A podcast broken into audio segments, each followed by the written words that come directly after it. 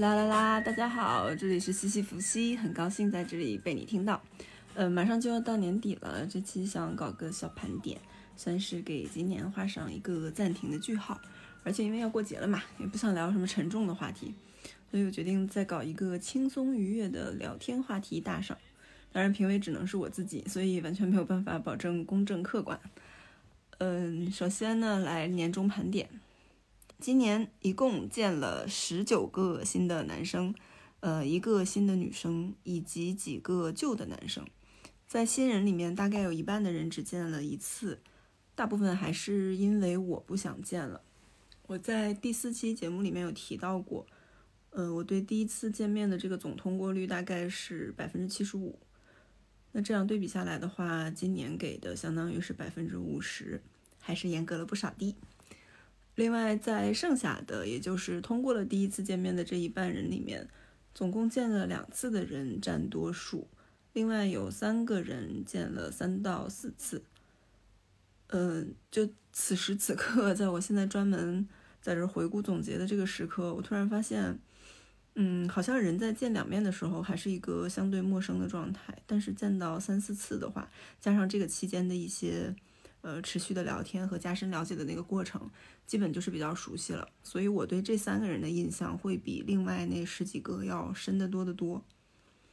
嗯，那这个发现有什么意义呢？可能就是告诉我们，不要在见一两次的时候就确认关系。嗯，以上的这些见面里面呢，第一次见面看电影的有一个，就是上周讲的那个小 I。嗯，喝茶喝饮料的有三个，喝酒的有五个，剩下的就都是吃饭了。呃，总体上我觉得今年见到的人好像是不如去年的，不管是在趣味上还是诚意上。去年至少还有过几次小小的心动，今年就有点儿疲态。嗯，当然也可能是因为我自己的心态有变化，所以。今年挑出来见面的人选，甚至都不一定是有明确的婚恋诉求的那种，不然我也不会去见女生了嘛。那经过这一年的探索呢，我觉得自己在交友和约会方面，主要取得的进步有以下这么几点。第一是见人的经验和那个了解的类型越来越多以后，呃，我现在出去约会已经基本上可以做到行云流水，宠辱不惊。二呢，是我开始看见自己了，呃，就是优先为自己的情绪和感受服务，而不是为他人。这个是在我持续心理咨询的过程中发现的一个很大的问题，就是经常看不到自己，非常习惯性的和下意识的去忽略自己的真实感受和需求，总是拿别人的情绪当自己的行动依据。呃，我是在见到了几个非常自我的。也就是完全跟我相反的人之后，嗯，逐渐意识到这个问题的。后来有一段时间吧，我正好听到那个石秀雄和思文的两个播客，呃，刚好都讲到了抑郁的问题，然后我才了解到，就是其实很多人的抑郁和焦虑都是因为过分压抑自己的情绪和感受，然后呢，这些本来应该向外发泄的情绪没有发出去。也就会转化成向内的对自己的攻击，我觉得这个就有点像类风湿，就是 每天在用自己的呃免疫细胞去攻击自己的健康细胞，就是 很无辜的，所以就是救救自己，不要再迫害自己了。我觉得我一直以来如此的压抑却没有抑郁，很大程度上是得益于我旺盛而顽强的表达欲望。在此郑重感谢我的好朋友们和我的咨询师。呃，谢谢他们帮我消解了这些精神上的类风湿。哦，对，在这儿就是推荐下那个 Steve 说和斯文败类这两个播客，对我的帮助和启发都很大。嗯，第三呢，跟二有点类似，就是跳出了追求完美和自己卷自己的那种优等生陷阱。因为从小是我是在比较严苛的家庭教育环境下长大。就总是被说不够好，然后呢，就真的觉得自己不够好，然后呢，就要绞尽脑汁、竭尽全力想让自己更好。但是，东亚文化下的爸妈和老师呢，他偏偏就不爱承认你好，结果就是面对越多的批评，就越害怕被批评；越少的赞美，就越渴望被赞美。然后就期待通过卷死自己，成为更好的人，来得到更多的认可。这种习惯、这种思维惯性培养出来的我，就像那个巴甫洛夫的那个狗，别人一摇铃，我就开始自动流口水模式。就是当别人表达一点点、一点点的这个质疑、不满，或者是期待，我就已经开始疯狂的辩解、自证、努力改善。做不到还会自我怀疑，觉得自己不够好，觉得辜负了别人，然后就觉得好像失去了被爱、被肯定的机会。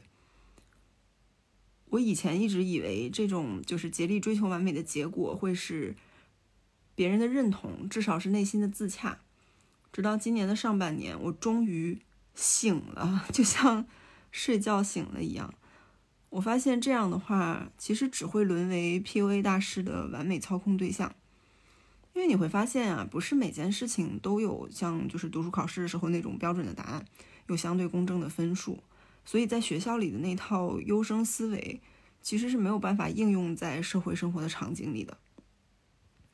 但是你要知道，就是总有人会想要给你打分儿，而且是拿着他们自己的那些不知道从哪儿来的鬼标准，那就让他打。我觉得我现在是可以接受他给我打四十分。并且告诉我说他只喜欢八十分的人，那是他自己的自由，但是我不会接受他给我打四十分，然后告诉我说，觉得我应该做到六十分，因为那是我的自由。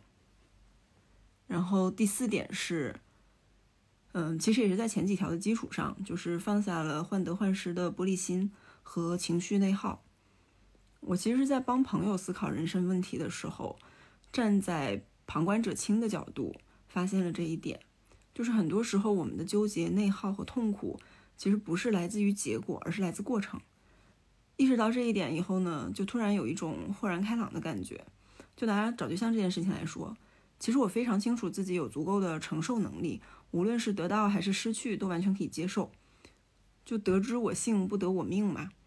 那反而更大的痛苦呢，是来自患得患失的这个过程。我相信很多朋友都有过这样的心思，这样的心理，就是。不自觉的猜来猜去，想去揣测别人的看法、别人的想法，然后这也不好意思问，那也不好意思说，就总是在内心里面较量，就有一种较劲，然后衡量、计算，你就觉得好像主动了是不是掉价了？被动吧又不甘心，然后害怕认真就输了，但是呢又做不到敷衍，于是，在瞻前顾后中自我消耗。其实咱们老话早就说过嘛，“尽人事听天命”嘛。然后我觉得，不管是在求职、求偶，还是求任何东西，其实结果无非就是得到或者失去。我们应该做的是在因上努力，果上随缘，而不是在因上随缘，果上纠缠，更不是什么都不做，原地歪歪。那大概也就是这么几个方面吧。我到现在其实也没有完全治好，就是毕竟它是这么多年的顽疾。嗯，只是说找到病根了，然后慢慢改善，等于是一个调理的过程。至少跟去年相比，我会觉得自己现在更平和、更自洽，然后更不容易被人操控了。嗯，这是我想说，其实是，呃，每个人多多少少都会有一些问题，问题的存在它本身其实并不构成问题。你觉得不需要改变的那些，你就去接受它；然后觉得需要改变的呢，就给自己一个机会，慢慢来。因为成年人想改变自己，真的不是那么容易做到的。他很多时候就是一个很习惯性的思维回路。但是只要是在改变、在进步，那就是好的。那 OK，总结就到此结束。接下来是聊天内容。嗯，我在之前的几期里面其实一直有在强调，就是聊天的过程很重要嘛，尤其是早期。在最初见面之前的聊天呢，主要目的主要目的就是检测一些最基础的那些嘛，神智情绪是不是正常。然后呢，就是展示你的优点和特点，然后呢，去筛选契合和匹配的程度。这个之前也讲过。那在见一面之后的聊天呢，呃，主要的作用是保持和增进熟悉度，然后进一步的筛选契合度，同时为下次的见面做铺垫。那再之后的聊天呢，因为两个人已经比较熟了。这个时候对话应该是已经形成了相对稳定的风格和频率，那这个时候的聊天呢，就成了你们相处或者是这个关系的一个部分。那个时候我觉得就可以完全私人定制，就是完全自由发挥了。所以呢，我在这儿主要关注的点还是比较初初期到早期的聊天内容。而且我还发现一件事儿啊，就是，嗯，大部分人其实思维都是比较有局限性的。我们聊来聊去呢，其实就是那么几个话题。嗯，所以有的时候就是明明一开始还聊得不错，但是是由于连续很多天都困在一个或者是同一类的话题里面，慢慢的就聊不下去了。我其实也问过很多跟我同样能说的人，让我发现大家都有一个共识，就是坚持坚持聊起来真的很难。有时候就是天不时，地不利，人不和，就是那个对话框里的气场不太对，嗯，或者就是少点灵感和主动性。所谓话不投机半句多嘛。嗯，我是觉得努力过后还是聊不起来的，就不要勉强了。那其实该聊什么能聊什么，对大部分人来说呢，是一件比较趋近可能本能和直觉的事情。呃，经验稍微丰富一点的，他可能会有一些已经实践证明过的比较好聊的话题，那可以经常拿来用。但是我们根本不可能把跟 A 聊天的所有的话题，包括中途是怎么衔接、怎么转折的，全都挪去用给 B，对吧？所以呢，我试着抽象了一下话题的模型，看看我们到底怎么才能跳出总是把话聊死的这个坑。那我试着做了这样一个话题模型出来，就还是用一个交叉的横轴、纵轴分割出来一个四象限。那此处 再来回顾一下象限这个初中数学名词，以防有的同学、有的朋友都已经还给老师了。就是这个画一个交叉的十字以后，右上角是第一象限，逆时针开始数；左上角是二象限，左下是三，右下是四。呃，实在想象不出来的，可以看内容简介里面的一个图片。然后我的横轴从左到右，就是从虚到实，也就是最左边是一些纯想象的话题或者很深处的感受，慢慢到中间是虚实结合的部分，再往右呢，就是一直到非常现实、非常具象的内容。比如说快乐，它是虚的，是感受；呃，吃饭它是实的，是一个具体的事情。啊，吃撑了，或者说吃的开心，可能就有点介于中间，大概就这么个意思。然后纵轴呢，从下往上，是从非常通用、普适性的内容，到越来越个性化的东西。呃，比如说你的家乡有什么特产，这就是普遍的。那你最喜欢家乡的哪一点？这个就是个人化的。呃，比如说下雪了，很冷，这是普遍的。那你喜欢下雪还是下雨？这是个人的。这样呢，我们就得到了这么四个象限。我们从右上角的一象限开始说，一象限呢就是个人的具体问题。呃，这个是最常见的，比如你一会儿吃什么？最近看了什么书啊？看了什么电影啊？刚刚做运动做了什么运动啊？嗯，你今晚要干什么？这周末有什么安排？然后最近一个假期去哪玩了？呃，或者包括你学的什么专业，做什么工作，几点上班，加班多吗？就类似这样一些实际发生、实际存在的问题。这个象限的话题呢是最浅，也是最好问的，因为每个人生活中都有很多很多这样的点，而且有什么说什么就行，几乎是不需要思考的。但是这些话题呢，我觉得只能作为引子，就是因为它太浅了，而且这些话题之间互相几乎没有什么关系。如果你一直在这儿聊，你就会很容易变成查户口，或者变成我之前说的那种睡了吗？醒了吗？吃了吗？下班了吗？穿秋裤了吗？这种。所以呢，用一象限的话题引起话题以后，必须往至少往二象限走。那二象限左上的这个呢，就是带点抽象意味的个人问题。这里浅层一点的问题呢，其实都跟都可以跟一象限对应上，比如说。上面不是你你吃什么做什么看什么嘛？那我们这个象限里面就是你喜欢吃什么，你最喜欢看什么类型的书，喜欢什么类型的电影，为什么？呃，你最想学或者最喜欢的运动是什么？有没有什么日常的别的爱好呀？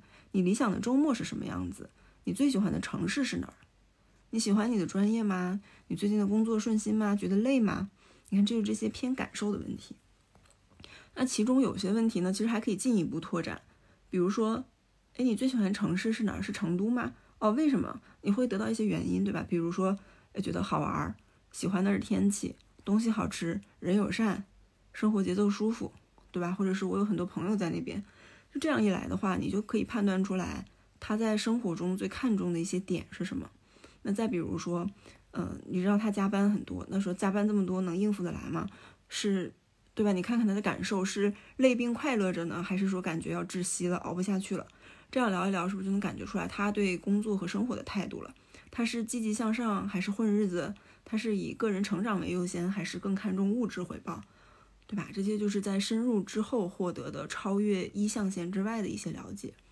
但要注意的是，不是每个问题都可以深入的啊。比如说，哦，你最喜欢西瓜呀？为什么呀？喜欢什么品种？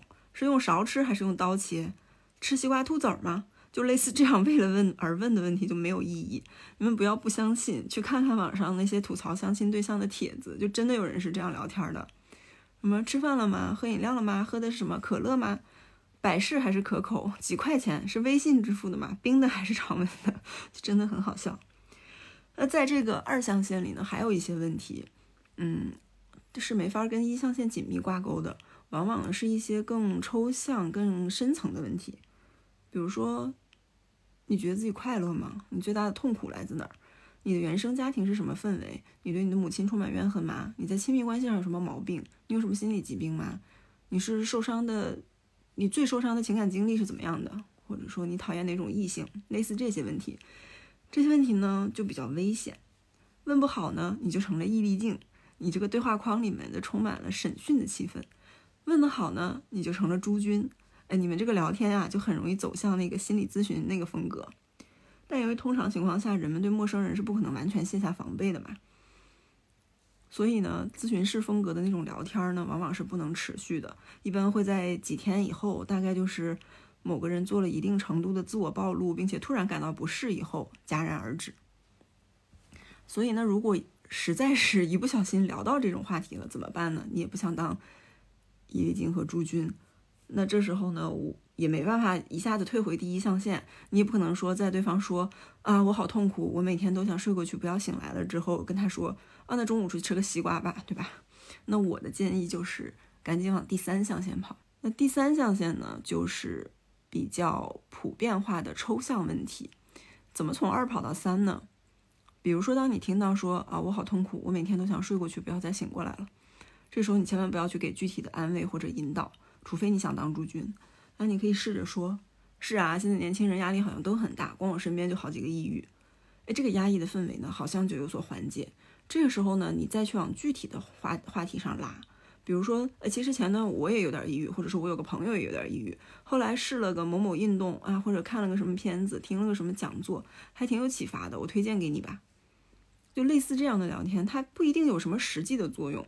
但是呢，它可能是一个比较好的缓冲，因为毕竟你们的关系没有那么深。我之前不是说过嘛，就是交浅言深这个事情，它很容易吓退对方。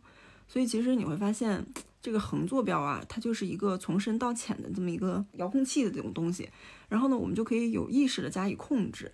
哎，你觉得聊得太浅了，你就往深拉一拉；你觉得太深呢，你就给它平滑的过渡回来，去比较浅的地方待一会儿。那由于这个三象限的话题呢，它是比较抽象，而且因为是普适性的嘛，它会比较宏大，所以其实它需要很强的基本功和很清晰的逻辑才能聊下去。如果你和你的聊天对手刚好都比较喜欢这个类型的问题呢，那我会推荐二三结合的疗法。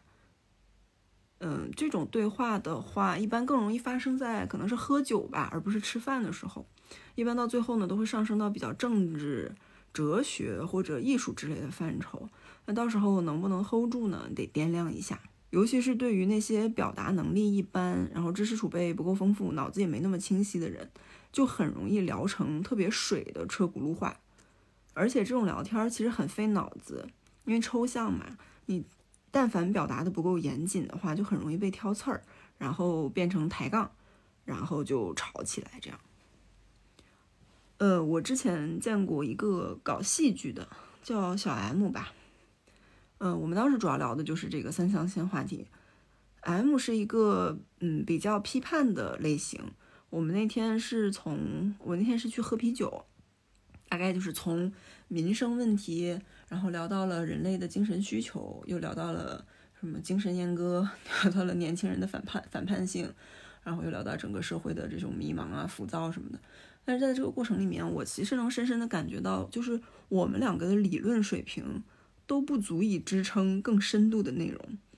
这也就意味着，就是我们说了半天呢，说的都是废话，既不能给这个社会带来任何用处，也不能带给自己更深的思考。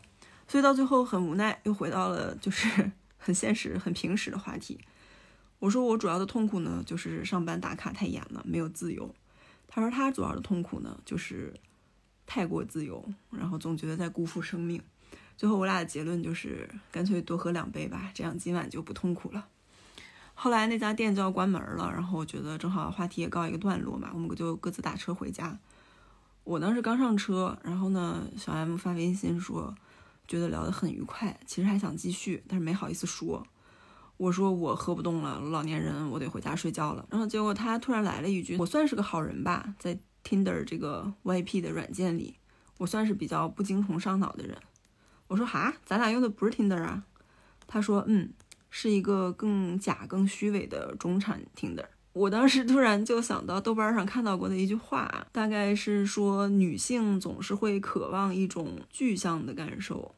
比如说什么爱他为一只流浪猫蹲下时垂下的发丝，品尝他夜晚看到博尔赫斯时咸甜的眼泪，张望他的政治立场，好奇他为什么看这部老电影看了三十遍，而现实的男人是看看腿。我 我后来还后来还见了一个小恩，是搞电影的。见面之前呢，他还期待挺高的，老是夸我有意思。呃，还给我买过小点心，加微信说话也是那种小心翼翼，能感觉到他生怕留下不好的印象那种感觉。我们见面那天主要是围绕着电影和他的博士论文的一些内容在讨论，因为我平常是很喜欢看电影，所以然后他又刚好研究这个嘛，而且他这个人又比较内向，就是聊很私人的问题的话，我怕他不舒服，所以那天我感觉面上聊的还可以。可是见面之后呢，明显就感觉他的态度比之前要冷淡。我后来在想，应该不是性格的问题吧？因为我在网上聊天的时候就是比较抖机灵、比较发散的那种风格。他当时是跟我说：“怎么会有这么有趣的灵魂？”我觉得见面之后，我的表现也不至于说突然就没灵魂了吧？那要不然呢？他就是不太喜欢我的形象，因为毕竟人家平常看的都是刘亦菲、许晴、俞飞鸿这样的。要不然呢，就是聊得不太好，聊的方向不好，因为这个话题确实当时是总体困在三象限，没有什么个人向的了解，有可能会，呃，给人一种非常客气，然后没有建立私人连接的这种感觉，或者说因为人家是这个领域比较专业的人士，所以我聊的内容可能就显得很小白，可能我无聊到人家了，我也不知道啊，当然这些都只是我的猜想，因为。后来他一直不主动联系我嘛，我就时不时给他发两条跟之前相关的那些话题。他大概呢有一半的时间会热情回应，然后有一半的时间呢会比较敷衍。有的时候敷衍完，他也会解释一下，说什么学期末实在是太忙了，人都要崩溃了这样的。但是所以后来我也就没再细问，因为我估计问的话，他也只会是说忙吧。那在在之前呢，我还认识过一个小欧。小欧哈，这个本人杠精本精，他就是那种明明没有什么逻辑，但是呢，还非常喜欢把所有的问题都拉进第三象限。比如刚开始我俩聊到工作，然后他说他们本来呢做那个国际业务，这两年因为疫情很闲嘛，所以就经常在办公室的吧台里调酒喝什么的。我说嚯，可以啊，那你们工资照发吗？他说基本工资肯定有，奖金之类就没了。我就顺嘴说，那正好研究好调酒，出去兼职吧。他说没必要，就是图个乐。然后他就问我们忙不忙，我说我们一直还挺忙叨叨的，就每天杂事儿都很多。他说那要是这样的话，我宁愿闲着。我说那我也没得选啊，岗位它就这个性质。他说那你为什么要做这个工作呢？我说为了挣钱吃饭呗。就你看这些，其实到此为止，我们还都是停在一二象限，在讨论一些纯个人化的问题。结果呢，小欧跟我说，他说我觉得人。应该把有限的精力放在有用的事情上，而不是去做一些没有意义的杂事。我说用劳动换工资不就是意义吗？他说人应该有更大的追求啊，不应该只是苟且苟且于钱啊、生活啊这些啊。我当时就已经有点火了。我说那什么是更大的追求？上班时间喝酒吗？他说可是喝酒让我快快乐，你干杂事儿你又不快乐。我说我领工资和奖金的时候我很快乐，如果工作的痛痛苦超过了我的收入带来的快乐，我会考虑离职的。我心想跟你没关系，他说呢，那你就不应该抱怨。人呢，如果总是抱怨现状，都不去思考改变，啊，大概说怎么就没法进步了什么之类的。就你们发现没？这个聊天逻辑就是我在说我自己的一个很具体的问题，然后中间只是说加了一些略带个人感受的评价。他呢，就非要给我拉到全人类的基础上去放大里面的这个负面情绪。然后后来我俩见到第三次的时候，是的，surprise，就是这样一个人，我居然见了他三次。其实因为当时中间有一个介绍人，然后这个小欧一直在跟呃介绍人表达的，就还还算挺有诚意的吧。而且说实话，他这个人还是有一些优点，嗯，所以我当时就说再给机会看看嘛。然后那次见面呢，我们也是约了去喝酒。他就聊到，嗯，说跟很多同事都是朋友，经常一起吃喝玩乐什么的。我说那挺难得的，我现在的同事几乎没有能玩到一起的。我说可能是工作交集太多，容易积怨。他说交集多才更容易熟啊，就是彼此欣赏才更容易玩到一起嘛。我说那可能我接触的层次不行吧，我感觉我那边都一般，没有特别欣赏的。他说怎么会有人觉得别人都一般？那你就是最牛逼的吗？你就是全世界最厉害的人吗？我我当时觉得这个指责来的莫名其妙，我就反正嘻嘻哈哈的转移话题嘛。然后他自己可能也意识到有点冲，他说了两次，说我不是为了跟你吵架，我就是想跟你说清楚这个问题。但是后来聊着聊着，也不知道怎么那个话题就又绕回来了，就又又到了同事和工作上了。然后我就我就跟他解释，我说我只是在客观陈述，我没有要刻意贬低他们的意思。他说那怎么行？在学术论文里面，你肯定要有一个自己自己的观点，不然你的评价是为了干嘛？我说我也没有要写学术论文啊，这不就是在顺着你的话题往下聊吗？他说那我会觉得你这个人太狭隘了，你认为别人都不行，都是傻逼，我只会觉得你在装逼啊！我就莫名其妙，我什么时候说这些话了？然后因为当时已我俩已经呛呛了一个多小时了，就我们旁边这桌的人早就停止聊天，人家已经专门侧着身坐着就看着我俩。哦，我觉得我就跟在在那演演即兴话剧一样。后来我觉得实在聊不下去了，我就站起来直接走了。这个故事告诉我们什么呢？就是。日常交流，你不要上纲上线。你聊个人的问题就个人的问题，不要用全人类应该怎么怎么样去评价个人的行为，就不不然就很像我小时候那个教小学时候那个教导主任，他就是那种看见一个人往地上扔个纸条，他说啊，如果全校每个人都扔一张纸，这个学校还能看吗？我心想，全校人为什么要每个人都扔一张纸啊？大家都有病吗？那最后到四象限了？四象限呢，就是一些具体且与个人无关的问题。很常见的，比如说天气怎么了，交通怎么了，发生了什么新闻，哎，哪个明星又出了八卦，有什么好笑的帖子，对吧？通常呢，这个象限呢是最安全的话题，而且总会有的聊。但如果你只发这个象限的内容呢，并且你甚至都不是个性化的去推荐这里面的内容，你只是随机找一些话题，那你在对方的眼里呢，就很像一个公众号，就有可能你们聊了很久，还是一点都不熟。但是呢，正是因为第四象限比较话题比较安全，所以它其实很容易结合着二三的内容去聊。比如说从这个明星离婚啦、分手啦，你可以讲到三象限，对吧？婚姻怎么样？男女相处怎么样？然后呢，讲到二象限，哎，你你怎么看什么什么？哎，某个问题，这个深浅肯定是自行把握嘛。那比如说从这个马修·派瑞去世了，哎，你就聊到《老友记》，聊到里头的各种人物，对吧？聊到像。那个马修这样原生缺爱呀，或者聊到用幽默去掩饰脆弱呀，聊到友情啊、爱情啊、回忆啊，然后引申到别的美剧啊或者别的爱好呀，各种就是能聊的东西就特特别多。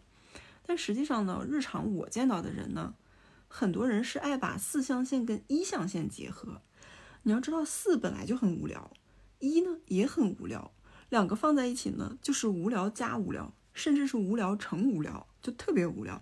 每天不聊别的，全都是一四，那基本上这个交流呢就没救了。我我举个例子吧，比如之前我认识的一个小 P，呃，是个西北人，长得一般，然后但是学校工作还行，性格也也很外向，也有自己爱好。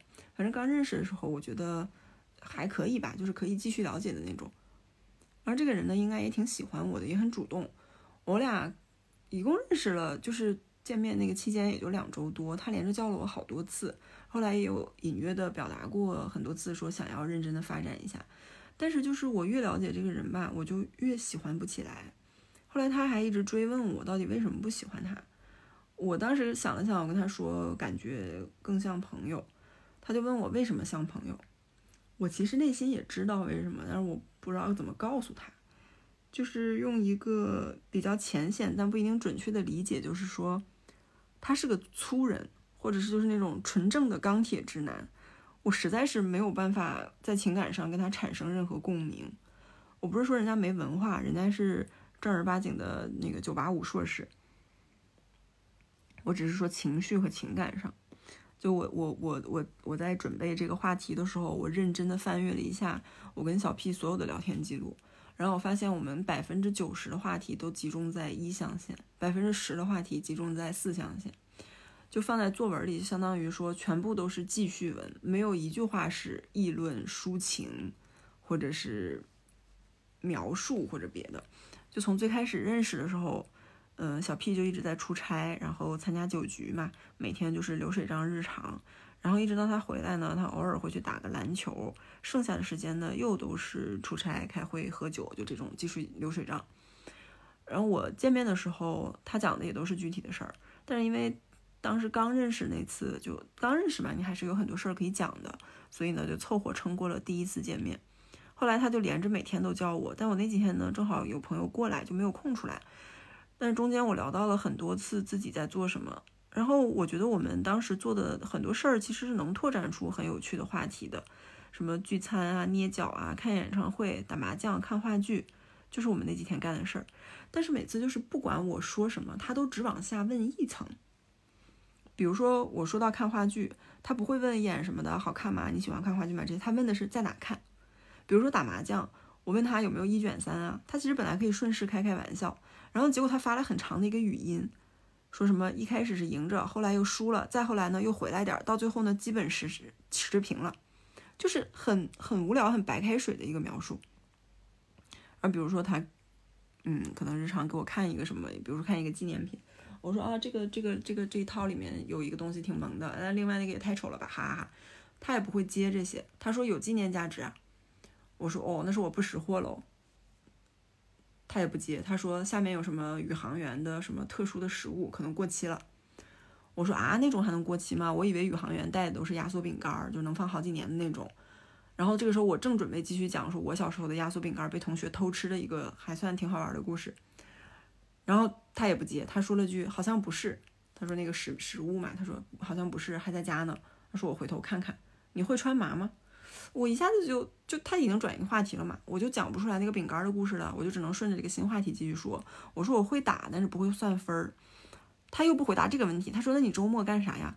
然后我就想是不是要约我打麻将吧？结果他又问你有没有喜欢的运动？我说我喜欢游泳。他说：“你有没有其他想尝试的？我陪你。”我说：“那你擅长什么？”他说：“擅长篮球。”我说：“那这个我估计是不行，我只能当皮球拍一拍。”他说：“可以想象，周末有空吗？找你玩啊！”就你看整个一段就是横向话题，看起来聊了四五个事儿，然后结果呢，其实说了半天啥都没说。你那个了解还是浅浅的一层，也没有找到共同爱好，情绪也没有被调动起来。然后呢，就硬约，就突然就说周末要约一下。那对我来说，就是前面的那些铺垫就没有存在的意义。那后来到我们再见面的时候呢，因为他确实可能也没有那么多可聊的嘛，然后小 P 就给我发翻他的以前的朋友圈，就一条一条的给我看以前发的内容，然后什么都有谁点赞、谁看了、谁评论了什么的，我又不认识那些人。就按说吧，你回顾往事总会想到一些很有趣的记忆吧。可是他即使是翻着朋友圈，他跟我聊的也是。很实这实感的那些东西，比如说，你看我以前有多瘦，你看我那会儿头发还很多，啊，你看我以前的篮球动作啥啥啥，是不是跟现在不一样？就都是这种非常具象、非常实际的这些东西。然后他一直翻了 N 年，一直翻到了最下面，就是微他微信的最下面。然后中间每个篮球视频还要自己打开看一遍，看一遍。就当时用了很长的时间，我确实有点被无聊到了，但是。我也不知道该说什么，因为我也没想到能聊什么新的话题，然后我也不知道该怎么评论。然后说到了这个篮球呢，他叫了我好多次让我去看他打篮球，但是他那个球馆位置特别远，而且是晚场，就是十点才结束。然后加上我本身对篮球又没有什么兴趣，然后我就就不熟嘛，我就真的不想去。然后他就说什么太失望了，你都不想看我打篮球，可帅了。我说那下次我跟闺蜜去做美甲染头发，你要坐旁边看吗？他说可以呀。那那我也不知道说啥了，因为我也不会想要求他去干这些事情。我俩有，我记得我俩有一次进了一个书店，我说我我我说哇，这个畅销书的这个架子上一半以上的我都看过，我说这种榜单难道常年不更新的吗？然后小 P 来了一句，我一本都没看过，然后就开始接电话，我就示意他小声一点，因为那个旁边有那种咖啡区，就是有人坐着看看看看书、写东西什么的。然后他原话说啥我忘了，大概意思就是说他们不会真的看进去的。坐在外面看书就是会受到干扰，然后后来他那个电话吧实在半天打不完，我又示意了两次，然后他终于出去了，出去接去了。再后来他可能就觉得熟了，他就开始非常频繁的发语音，要么就是两三秒，然后连着发好几条，要么是就一条，但是要二三十秒那种，就很短的那种，在识别就你用自动识别文字，它经常有时候识别不出来，然后我有时候就要专门找着耳机戴上去听。结果我听到了，可能说的就是“好的，你快忙吧”，或者是“行，我快到了”，就类似这种，就是没有内容，根本都不值得我专门掏耳机的句子。而且我刚才在回顾完所有的微信记录以后，我其实发现小 P 跟我的聊天里面，除了语音留言，其他的全都是三五个字，基本上就是不需要换行的那种。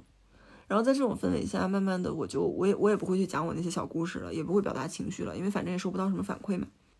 这这个故事讲到这儿，我我我都觉得有点讲不下去，因为实在是太无聊了。然后我当时的每时每刻也都是这种感觉。反正到最后两三天的时候，我已经开始频繁的使用表情包来敷衍，但是表情包其实也都是我认为很有梗的那些，我肯定才会存那些嘛。就比如有一个那个。呃，川普扎扎个辫儿那个表情，我不知道大家见过没有？他叫离了个特朗普，用来形容离谱。然后我发我发过去以后，他说你的表情包怎么这么傻？我就又发了一个表达愤怒的，就是有点可爱，但是又有点呆呆的一个猫咪啃西瓜的那个。